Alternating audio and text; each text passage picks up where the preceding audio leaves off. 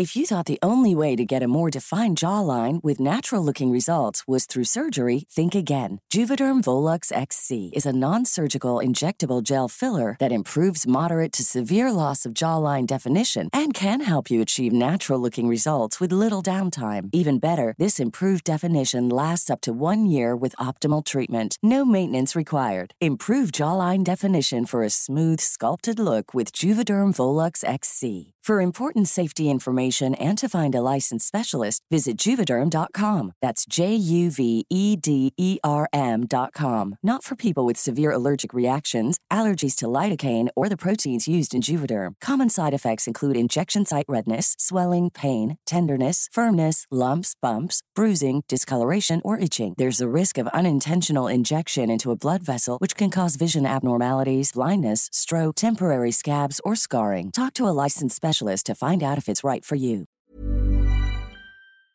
En el episodio de hoy vamos a hablar con Sassy Abraham sobre su camino de amor propio y cómo ha hecho las paces con su cuerpo. Bienvenidos, bienvenidas y bienvenides.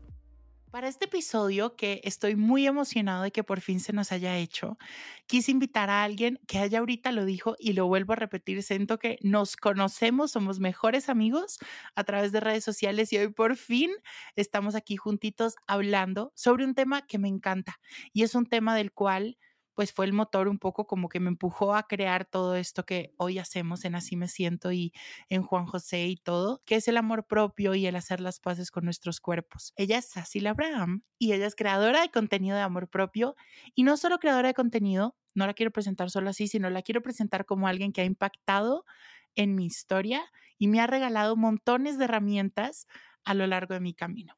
Mi Sassy, ¿cómo estás? Juanjo, estoy muy feliz. O sea, pero siempre digo esto que no me invitan a un podcast, pero estoy astro feliz. Es un astro honor para mí porque como bien decías y te decía antes de empezar a grabar, siento que te conozco. Me identifico mucho con tu estética, tus colores, tu manera de hablar. O sea, yo tiendo a observar más allá de Juanjo y ya y el contenido. No, los colores, la imagen, o sea, todo eso me dice mucho de ti y siento que aunque no te conozco en el sentido hemos tenido una charla, siento que te conozco a través de lo que compartes. Y como creadora de contenido, compañeros de creación de contenido, creo que puedo leer un poco de tu persona a través de, tu, de tus redes sociales y es un gusto para mí de verdad compartir este espacio contigo, el primer podcast que grabo en el año. Qué honor, qué honor. Pues bueno, mi, mi Sacil, te cuento, siempre hay una pregunta que hacemos obligada en Así me siento y es ¿cómo te sientes hoy? Me siento me siento bien, o sea, me siento bien, me siento feliz, me siento tranquila, un poco cansada porque antes te platiqué que me, enfermé, me dio gripa, hoy mi perrito de casi cuatro meses se cayó, corrimos al hospital, salí con el pelo mojado, gracias a Dios todo está súper bien, pero han sido semanas muy, muy movidas, pero esas que te dan una satisfacción al final del día, que dices, cumplí con mis cosas, estoy bien, mi salud mental está en un muy buen lugar después de muchos años de, de oscuridad. Entonces, qué bueno. Me encanta, me encanta. Y otra pregunta que se lo hago a mis amigos más que todo, y es oh. que me acompañen a recorrerlos un poco en su historia, que me cuenten un poquito de ellos quién eres, cómo creciste, en dónde creciste, cómo fue tu relación con tus papás, con tu entorno. Que me cuentes un poco, porque siento que de las historias de las personas podemos aprender millones de cosas y nos podemos encontrar, y yo siempre lo he dicho, que cuando nos encontramos en la historia de los demás, empieza a doler menos. Y estoy seguro que en tu historia podemos encontrar muchas cosas con las que nos podemos sentir identificadas. Juanjo, ¿cuántos días tienes para escucharme? Para ti, los que quieras. Es que mira, voy a tratar de resumirla dirigiéndome un poco al, al, tema principal de este episodio y tu contenido que es amor propio. Bueno, yo me llamo Sacil Abraham Torres, gracias por decir mi nombre bien, lo agradezco un montón. Tengo eh, hoy 33 años de edad, nací en Mérida, Yucatán, México, un 14 de mayo. Tengo, ¿cómo se dice? Ascendencia libanesa por parte de cuatro familiares y es algo que abrazo mucho, como esa fusión yucateco-libanesa. No sé, me gusta muchísimo haber nacido en una familia así, que tiene sus pros y contras como cualquier familia, pero crecí en una ciudad muy tranquila, provincia de, de México, en una posición, vamos a decirlo objetivamente, privilegiada, no, no por eso fácil, difícil, simplemente privilegiada, pero yo recuerdo haber sido una niña como muy muy soñadora, muy imaginativa. Yo era el main character de mi historia. Y no, no porque fuera una niña diva, presumida, no. Me gustaba mucho la música. A mí me encantaba en, hace 30 años Gloria Trevi y, me la pasó escuchando música de Gloria Trevi. Luego me empezó a gustar Tatiana, ídola de los niños en México. Entonces como que tuve este, este crecer muy rodeado, muy creado por mí misma. No es tanto como que mamá o papá influyeron en mí, porque no eran las personas más musicales del mundo, pero mi mamá siempre ha sido una mujer muy artística, muy expresiva, muy creativa. Entonces creo que nací con esta fusión o fui desarrollándome con esta fusión de gusto por leer, por los colores, eh, por la música en general, por expresarme. Siempre he necesitado expresarme y lo curioso es que antes de comenzar a, leer en la escuela, que por ahí de los seis años te empiezan a enseñar en primero de primaria, antes yo le pedí a mi mamá que me enseñara a leer. Esto me encanta contarlo cuando hablan de mi historia, porque sí, de que mamá, yo estoy en preprimaria, que es como entre el kinder y la primaria, no sé si eso exista en las escuelas de hoy. ah, bueno, yo, mami, quiero leer. Y mamá, ok, me compró un libro que se llamaba Juguemos a leer y yo por mi cuenta aprendí, aprendí, a leer, mi mamá me enseñaba, yo no sabía decir la R, la aprendí a decir sola, o sea, era esta desesperación por leer y escribir. Y desde muy chica, como, como mandado por Dios, canalizando a Dios, eso es lo que yo lo creo que hago, lo que creo que muchos hacemos cuando hacemos lo que venimos a hacer. Empecé a leer y escribir desde muy chica, ¿no? Entonces, ese siempre ha sido mi medio de expresión. Ahora, ¿qué voy a leer y qué voy a escribir? Leer cualquier cosa que resuene conmigo y escribir todo lo que siento. Y es muy lindo porque lo que más leo en mis redes sociales es, le pusiste palabras a lo que siento y no sé cómo expresar. Entonces es algo muy, muy lindo. Y creo que sí es cierto porque creo que cuando escribo es como una fuerza más grande que mi yo terrenal, el que escribe y yo soy un instrumento. Entonces siempre que hablo de mi historia me gusta contar eso porque creo que lo supe a muy temprana edad, ¿no? Que yo venía aquí a, crear, a compartir y particularmente a través de la escritura, eh, la fotografía, el diseño gráfico, básicamente lo que tú y yo hacemos en redes sociales. Yo también he dicho mucho eso y eso me encanta y justo me acabo de acordar porque en la tesis lo puse, a ver, mi tesis de la universidad, para quienes no saben, yo no la hice para nada súper así, con un lenguaje súper académico, no, porque se me dificulta, se me dificulta. Yo no sé hacer eso pero yo ponía una parte que yo agradecía a la vida por crearme para crear. y es verdad. Y es verdad, también desde muy pequeño, y ahí resueno mucho contigo, desde muy chiquito, de pronto no a leer y a escribir, pero sí el arte, por ejemplo, el, la actuación, todos estos temas como artísticos, siempre para mí fueron una afición y me encantaba porque me permitían expresar lo que de pronto en palabras se me hacía a veces tan difícil. Entonces me encantaba. Sí, y no sé si a ti te pasaba que te servía tanto porque sentías que no encajabas. Por ejemplo, yo sentía que no encajaba mucho en mi escuela, ¿no? No, no nunca, nunca fue como bullying horrible, pero sí sentía cierto rechazo, sentía que no encajaba, sentía la clásica historia de la morrita que se siente diferente y que no encaja y así, no porque me crea muy especial, pero la realidad es que, eh, lo digo siempre, estudié en un colegio católico solo de niñas fresas, eh, fresas se le dice aquí en México, no sé cómo se le dice en Colombia, de niñas privilegiadas, entonces sí crecí en un entorno en el que yo sentía que mis opciones eran muy limitadas, ¿no? Entonces ahí es cuando dices, no que todas las demás niñas sean iguales, no, pero sí seguían un patrón un poco fijo, por así decir, ¿no? Entonces tú dices, yo tengo otros intereses, a mí me llaman la atención otras cosas, yo no tengo ganas de echar relajo en la clase, yo no tengo ganas de, o sea, no tengo ganas de hacer lo que la mayoría de estas niñas están haciendo. Entonces, era esta sensación no pertenezco, pero canalizo todo lo que traigo dentro y lo que quiero expresar a través del arte. Entonces, algo así fue mi infancia. Tuve una infancia, eh, estoy tratando de sacar las cosas que tienen relevancia en mi camino en amor propio, pero sí fue una niña muy sobreprotegida por parte de mi papá y no sobreprotegida como te doy lo mejor. Simplemente me sobreprotegí a mi papá en ese sentido de miedo. Mi papá es un hombre que no está diagnosticado, pero yo sí creo que ha de tener algún trastorno eh, de ansiedad, como yo, como yo sí estoy diagnosticada con, eh, ¿cómo se dice? TAC, con TAC, o formalmente. Entonces crecí en un entorno con una energía muy ansiosa, sintiendo miedo de absolutamente todo, Juanjo. Entonces, con la mejor intención tu papá te crece en una burbujita de cristal para que no sufras lo que él sufría en su infancia. El problema es que todo me dolía. Todo, todo o sea, ¿sabes? Si te meten en una, en una esfera de cristal, no, no, ¿cómo te digo? Me estoy haciendo ruido. Tu sistema inmune psicológico, no sé cómo decirlo, no se fortalece, ¿sabes? Y le tienes miedo a absolutamente todo y todo te tira. Literalmente yo crecí teniéndole miedo a todo, particularmente al abandono. Al abandono de mi papá, al abandono de la maestra que se salía del salón.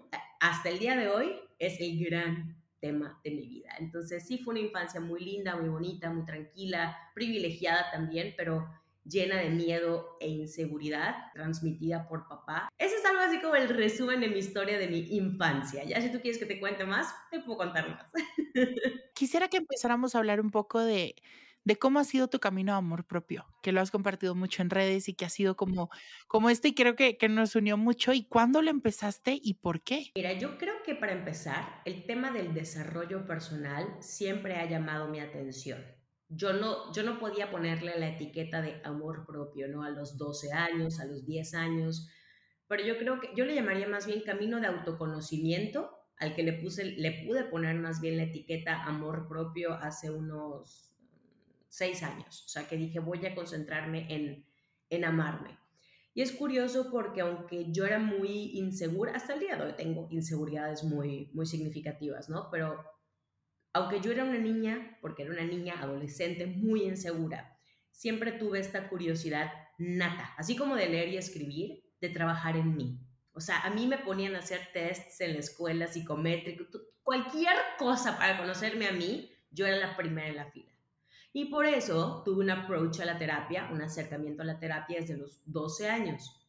Yo llegué a los 12 años a terapia porque era mala estudiante, me distraía mucho, era muy ansiosa, simplemente a mí no me gusta que me digan qué hacer. A mí me gusta estudiar lo que a mí me gusta estudiar. Entonces, para mí era lo más normal ir al psicólogo. Entonces, tuve esta gran ventaja de que por considerarme loca o niña problema o niña rara, por así decir, tuve la bendición de abrir mi cabeza y empezar, yo le digo, a desmenuzar mi cerebro a partirlo en pedacitos y conocer parte por parte desde hace 20 años.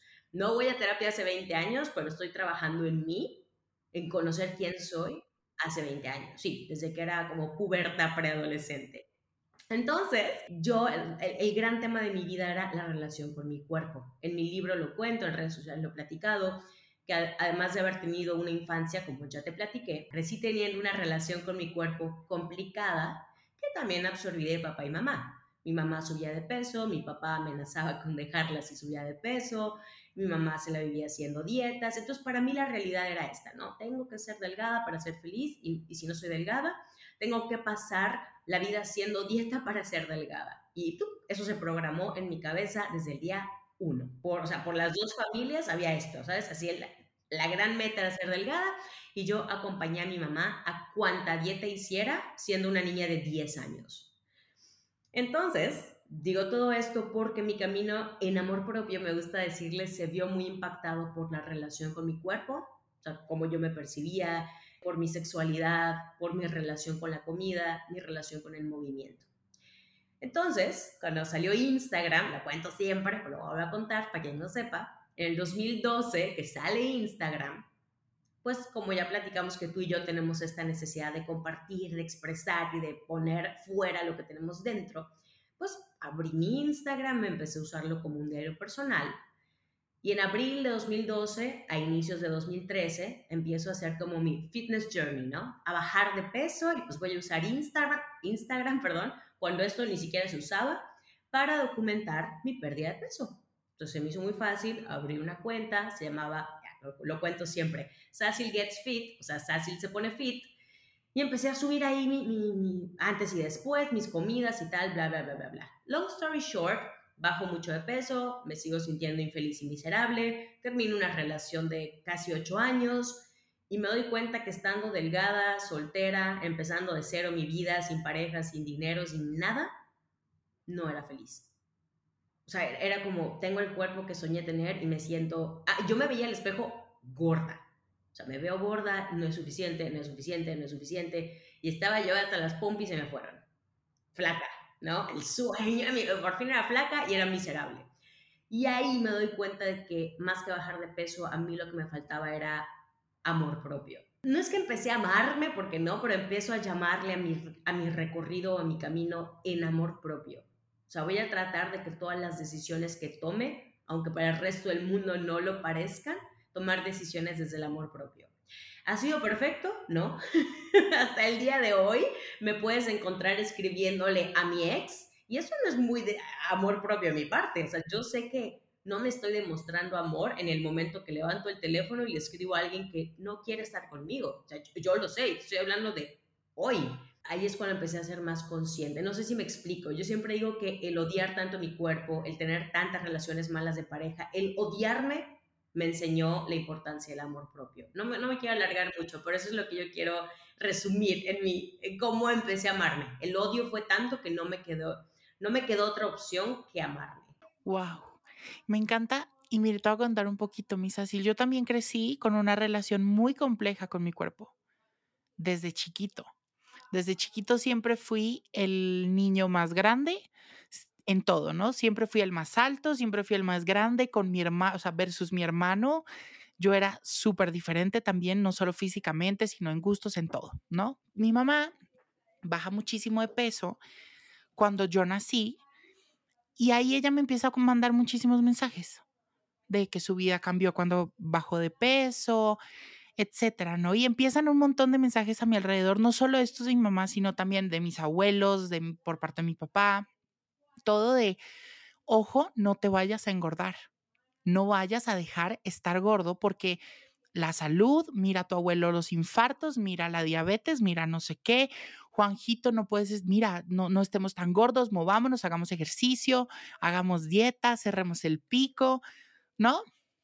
A tal punto que yo creía que mi valor como persona estaba en eso. Y yo veía que la única forma en la que mis papás, en la que mis abuelos, en la que mi entorno estaban felices conmigo, me volteaban a mirar, me aceptaban y me amaban, era cuando yo estaba flaco. Y ahí empezó todo con decirte que a los 11 años o a los 10 años el regalo de Navidad de mis abuelos fue un tratamiento para bajar de peso. Y ahí me tienes a los 10 años yendo todas las tardes después del colegio con mi nana, que podría estar yendo a una clase de arte, yo me iba a donde un doctor a que me hicieran masajes linfáticos, radiofrecuencia, agüitas y pastillas para bajar de peso. Y todo eso pues no sé, yo digo que, y lo digo en una charla, se volvió como una rosa. Eso sumado además a mi relación tormentosa con las emociones, se volvió como una rosa, que podía ser muy bonita, pero que con las espinas me terminé cortando y muy fuerte. Y de ahí pues terminamos en un lugar muy oscuro, pero, pero sí es y sí es muy importante como tener en cuenta esto que, que decimos los dos, ¿no? Estos mensajes que tenemos alrededor frente al cuerpo, frente a quienes somos, frente al valor que tenemos, ¿no? Porque lo absorbemos. Y, y, lo, triste del asunto, mis así, es que nos compramos esa idea, no la empezamos a decir a nosotros mismos. Porque todas esas ideas no nacieron 100% en mí. O sea, yo no nací y dije, soy un bebé gordo, tengo que bajar. No, lo escuché afuera y tristemente me compré la idea. Es impresionante cómo afecta a otras áreas de tu vida en ese sentido, porque el estándar de belleza del cuerpo es esta, pero también hay su estándar como mujer, como hombre, como estudiante, e, el estándar del éxito, el estándar de todas estas áreas de tu vida en las que de verdad crees que tienes que vivir para alcanzarlos, porque si no, no tienes el amor de mamá y papá, una pareja, mis amigos, completos extraños en Internet. O sea, te desconecta tanto de tus necesidades vivir para los demás, para alcanzar el estándar. Tú lo dijiste ahorita. Yo solo podía tener la atención, el amor, la aceptación, la validación de mi familia. O sea, lo que más queremos, lo reconozcamos o no, todos queremos pertenecer. Todos, hasta el que dice, yo le voy a demostrar a mi papá que tal, tal, tal, hasta por rencor, quieres la aceptación de papá. Eh, al final del día la quieres. Entonces, dices, bueno, si alcanzar el estándar tal del cuerpo me, me da amor, quiero alcanzar todo lo que es aceptable socialmente. Es muy, muy fuerte, muy. Claro. Muy fuerte y como, o sea, y personas que estamos creciendo, pues claro, por ejemplo, en mi historia, a mí eso se me volvió lo más normal del mundo. O sea, yo pensaba que lo más normal del mundo era estar pensando en qué voy a comer, cómo lo voy a comer, cómo hago para que eso pues no vaya a ser mucho. O, o bueno, no, entonces hago dieta de lunes a viernes para los viernes poderme ir al club con mis amigos y sí poder estar un poco más tranquilo.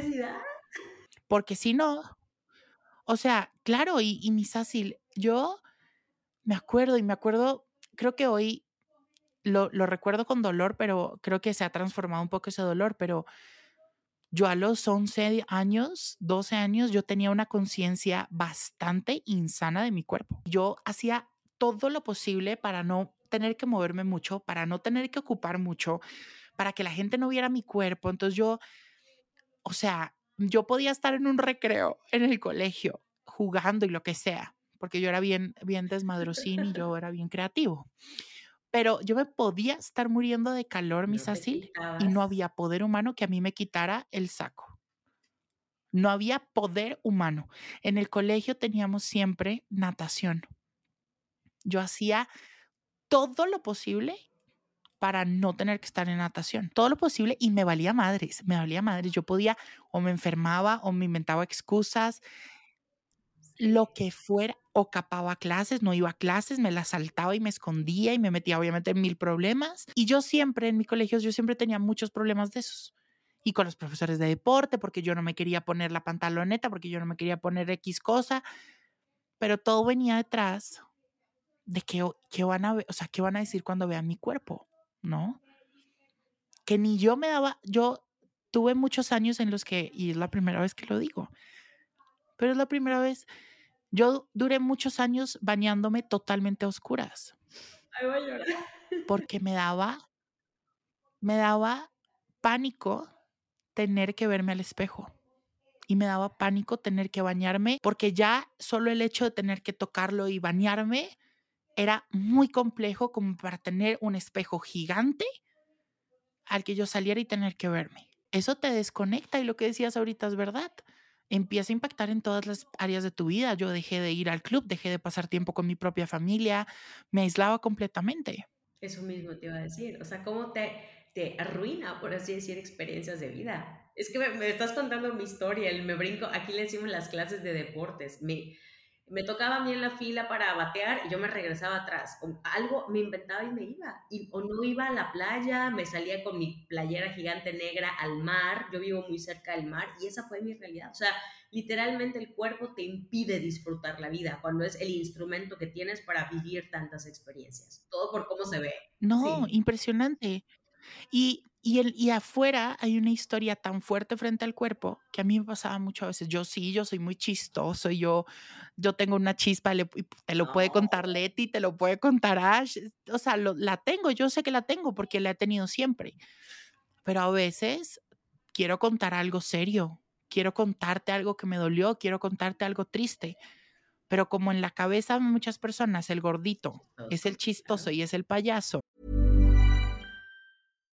If you're looking for plump lips that last, you need to know about Juvederm lip fillers. With Juvederm Volbella XC and Juvederm Ultra XC, your lip look, whether it's subtle or bold, can last up to one full year with optimal treatment and no additional maintenance. Find a licensed specialist and see if it's right for you at Juvederm.com today. That's J U V E D E R M.com. Add fullness to lips in adults over 21 with Juvederm Volbella XC or Juvederm Ultra XC. Do not use if you have severe allergies or a history of severe allergic reactions, or if you're allergic to lidocaine or the proteins used in Juvederm. Tell your doctor if you have a history of scarring or taking medicines that decrease the body's immune response or that can prolong bleeding. Common side effects include injection site redness, swelling, pain, tenderness, firmness, lumps, bumps, bruising, discoloration, or itching. As with all fillers, there's a rare risk of unintentional injection into a blood vessel, which can cause vision abnormalities, blindness, stroke, temporary scabs, or scarring. For full important safety information, visit juvederm.com.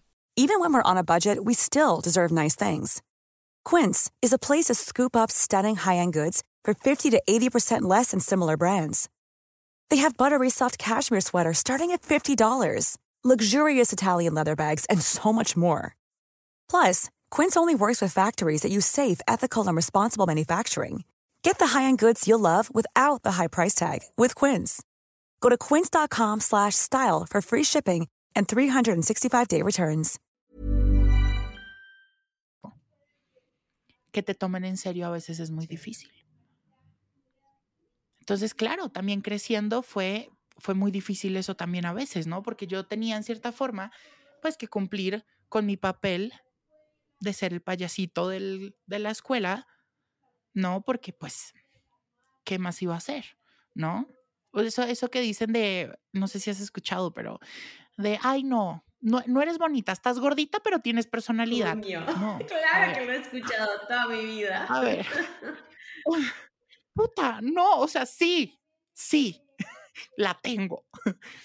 Pero también puedo tener otras cosas y eso, eso es difícil. Y quisiera que habláramos ahorita, mi Cecil, ¿cómo ha sido tu camino en reconciliarte con eso? ¿Cómo ha sido tu camino en, en voltear a ver el cuerpo y abrazarlo? Porque muchas veces también creemos que es que, ay no, de un día a otro, amé, amé, todo esto lo amo. No, hay días buenos, hay días malos, ha costado mucho, ¿no? Entonces, ¿cómo, ha sido tu camino en, en, reconciliarte con tu cuerpo?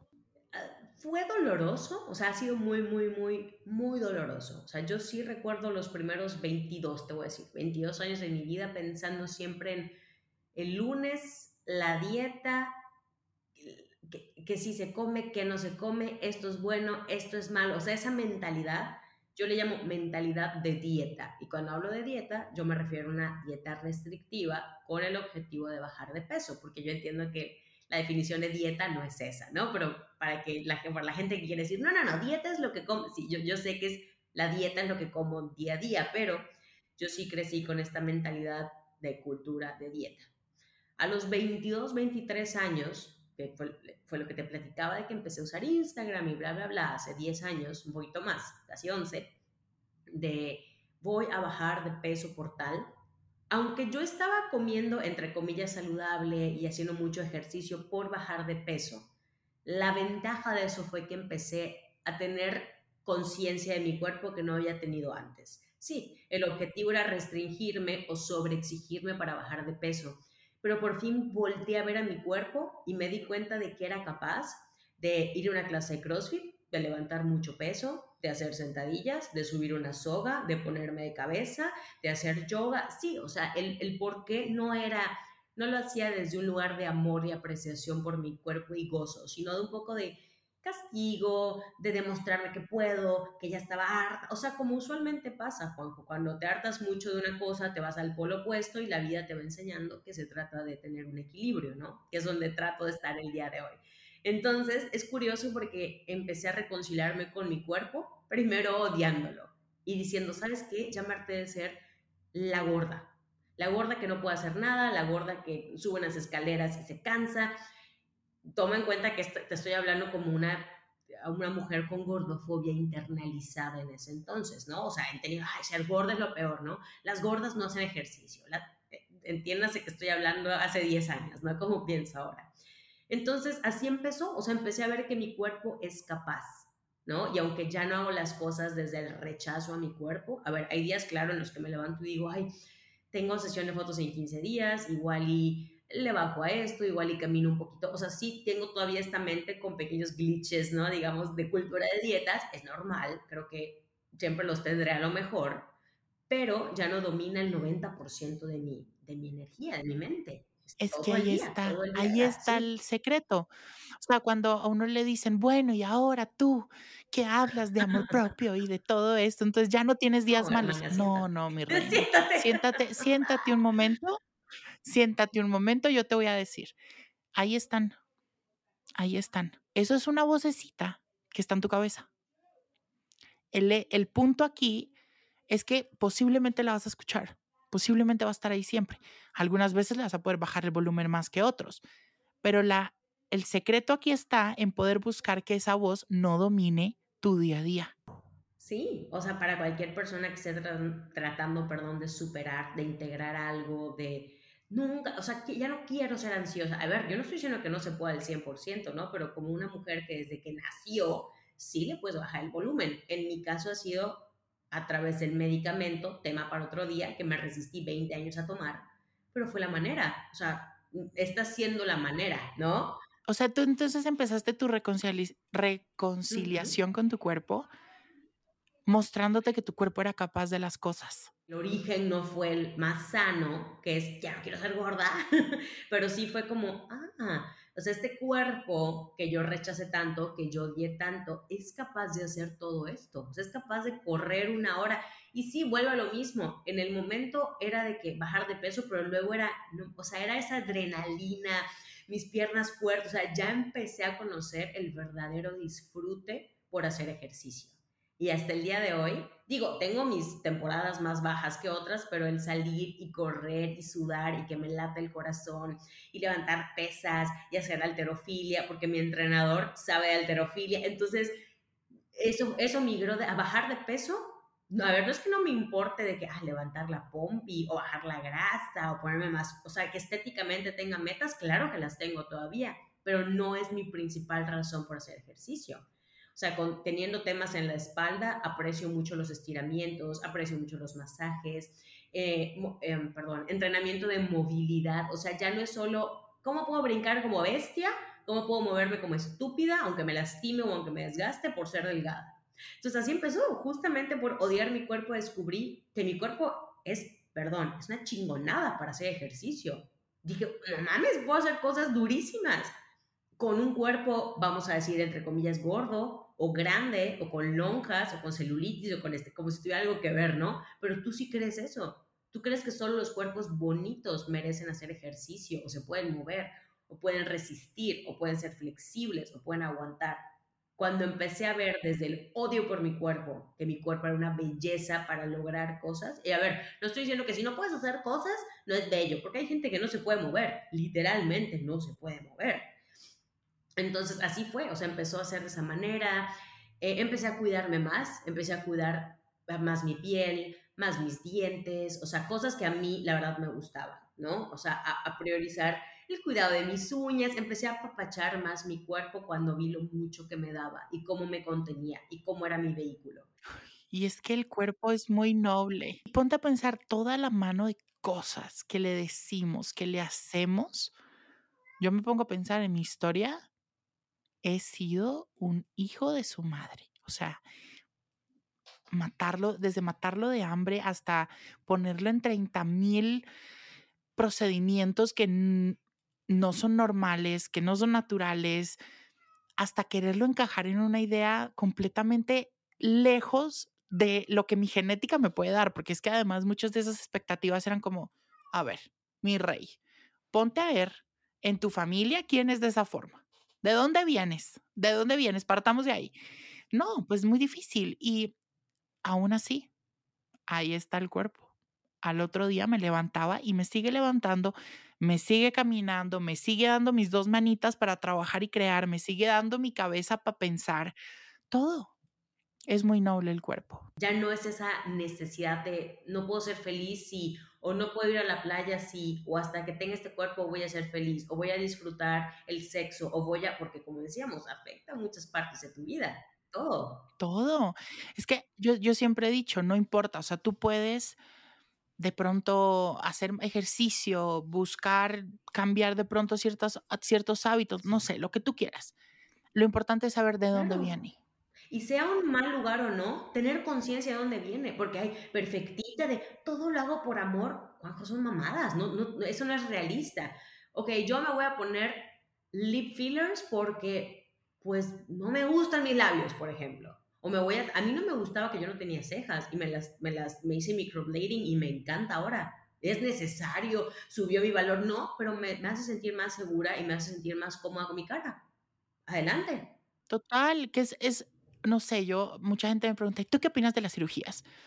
Hijo, tema complejo, pero lo que yo sí puedo decir es, depende de qué lado viene. Si viene para satisfacer una expectativa allá afuera, porque creemos que allá, con eso voy a tener más valor, que con eso me van a mirar, ahí creo que es donde hay que revisarlo. Si lo hago por algo propio, si lo hago porque yo quiero, es diferente. Se siente diferente, sí. Es diferente.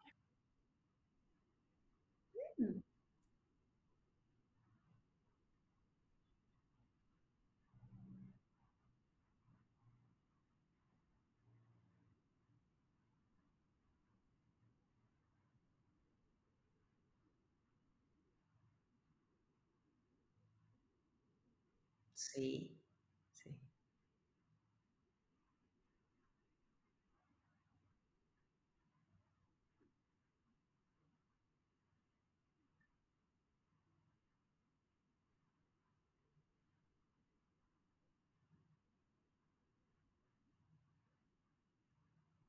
Así es.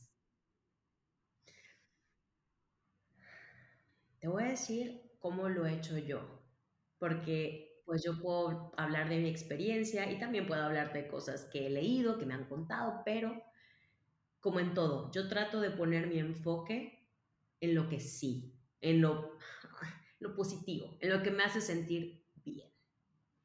¿Qué me hace sentir bien a mí, Sassy? Me hace sentir bien prepararme unos waffles para desayunar con chispas de chocolate y con frambuesas. Y o sea, me, me gusta con, levantarme y no premiar, porque no me gusta ese término, pero apapachar, abrazar a mi cuerpo en la mañana con un desayuno que le gusta. Me levanto, voy al baño, me estiro, eh, dejo que me dé el sol. Yo vivo creo que en la ciudad más calurosa del país. Mérida, Yucatán. Me tomo agua, pero esto es porque me gusta, ¿eh? A mí nadie me dijo, ay, porque es bueno que... No, no, no. Yo hago todo esto porque me gusta. Eh, me preparo un, un buen desayuno. Mi entrenador viene dos o tres veces por semana a mi casa. Y pues como es personalizado, yo le voy diciendo qué me gusta hacer, cuáles son mis metas. No estoy diciéndole a las personas, oye, contrata a un entrenador, porque yo sé que no todo el mundo a lo mejor tiene el espacio, las circunstancias, los medios para, pero descubrí que me encanta caminar. Entonces me saco a caminar, pongo música, pongo, o sea, trato de estimular todos mis sentidos. Es una manera de decirle a mi cuerpo, estoy aquí contigo y te estoy dando amor todo el día. O sea, todo el día con lo que me pongo, con el shampoo que me pongo en el pelo, con los aceites esenciales que huelo, con mi sábana. O sea, llegué a priorizar muchísimo mi hogar. Y el, porque mi cuerpo es mi hogar como alma, como espíritu, y este espacio físico que tú ves es el hogar de mi cuerpo. No sé si me explico. Es como, tú, sí, sí, sí, estás haciendo para que yo viva y, y atraviese esta experiencia que puede ser tan bella como yo quiera, llamada vida, yo te voy a apapachar. Entonces, a ver, eso no, no importa, digo, también hay que tomar en cuenta que no sé qué, qué, rango de edad tenga tu audiencia, pero yo ya soy una mujer de 33 años, no soy una mujer sabia de 60, pero tampoco soy una adolescente de 15 tan impresionable. Y yo sé que eh, muchas chicas de 15, 16 años o hasta más, más jóvenes, pues ya tienen este bombazo de redes sociales, de TikTok, de chicas con cuerpos de que se ven de X manera, bailando, a ver, no hay nada malo con eso, ¿eh? Si tú quieres bailar, mostrar, sacar la chichi, adelante. Pero ya se está volviendo este como, sí, estándar de lo que es sensual, lo que es aceptable, lo que es popular y quién al final del día no quiere ser aceptada y popular y llamativa, sobre todo cuando tienes esa edad, ¿no? Entonces, como ahora ya no priorizo tanto el mírenme qué sensual soy y que los hombres me...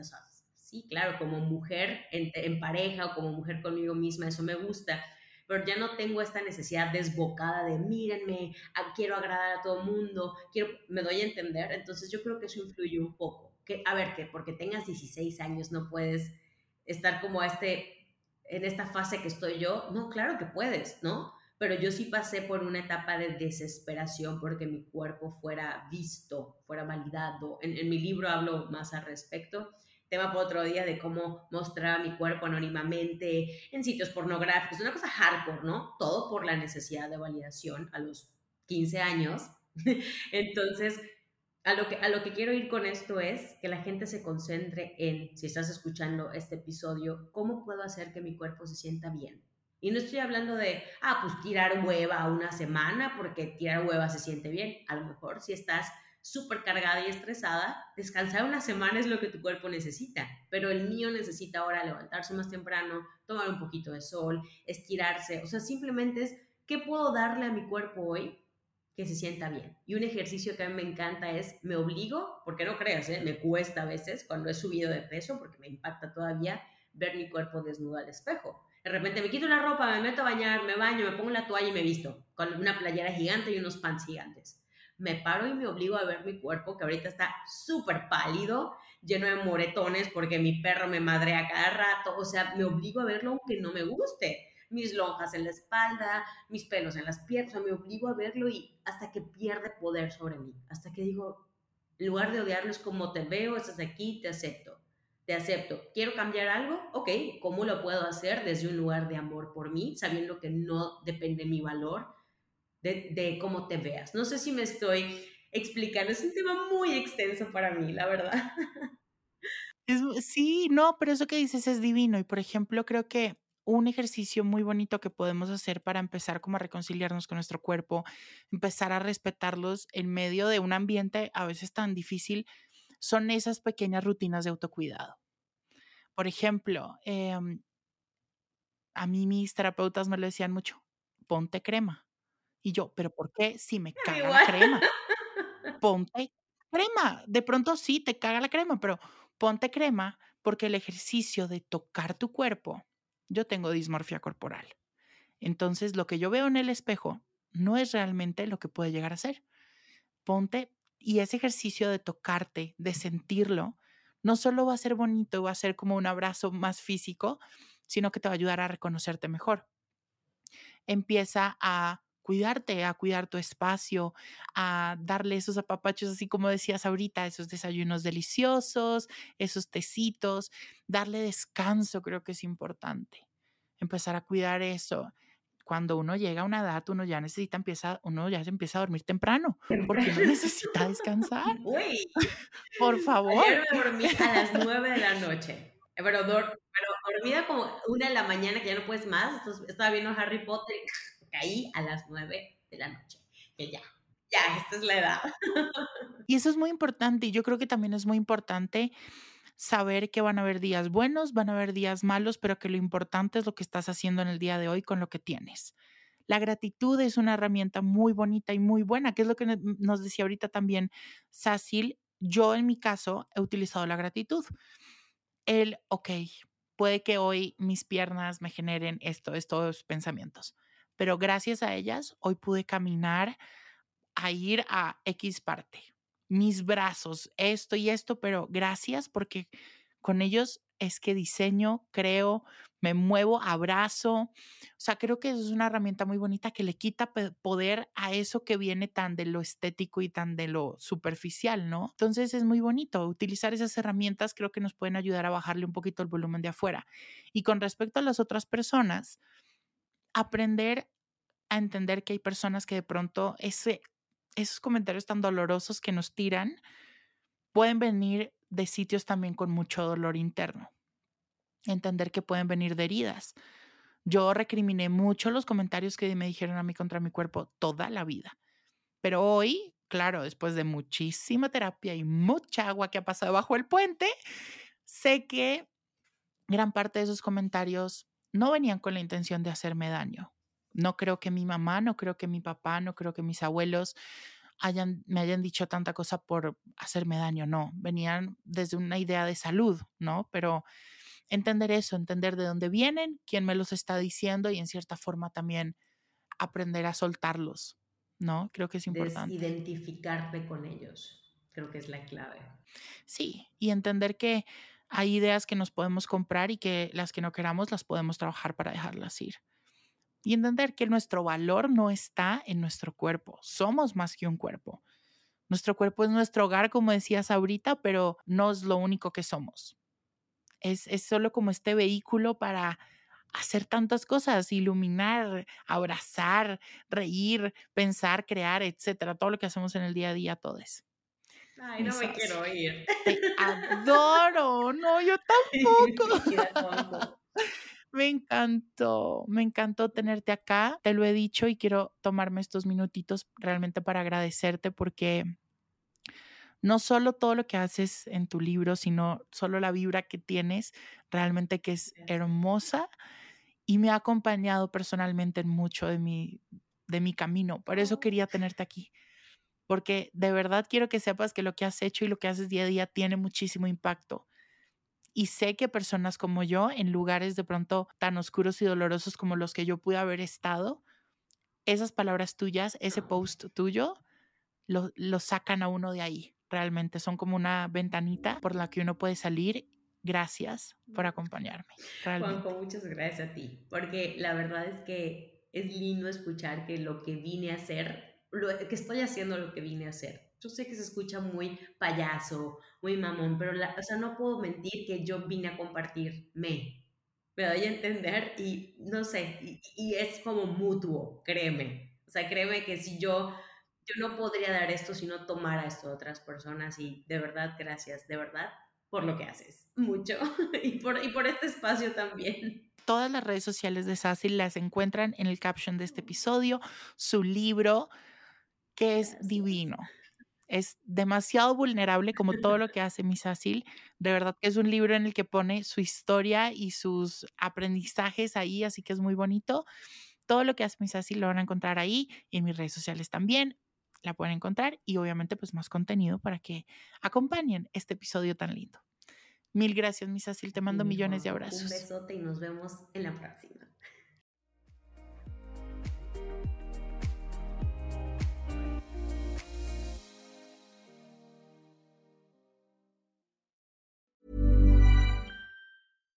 If you're looking for plump lips that last, you need to know about Juvederm lip fillers. With Juvederm Volbella XC and Juvederm Ultra XC, your lip look, whether it's subtle or bold, can last up to one full year with optimal treatment and no additional maintenance. Find a licensed specialist and see if it's right for you at Juvederm.com today. That's J U V E D E R M.com. Add fullness to lips in adults over 21 with Juvederm Volbella XC or Juvederm Ultra XC. Do not use if you have severe allergies or a history of severe allergic reactions, or if you're allergic to lidocaine or the proteins used in Juvederm. Tell your doctor if you have a history of scarring or taking medicines that decrease the body's immune response or that can prolong bleeding. Common side effects include injection site redness, swelling, pain, tenderness, firmness, lumps, bumps, bruising, discoloration, or itching. As with all fillers, there's a rare risk of unintentional injection into a blood vessel, which can cause vision abnormalities, blindness, stroke, temporary scabs, or scarring. For full important safety information, visit juvederm.com.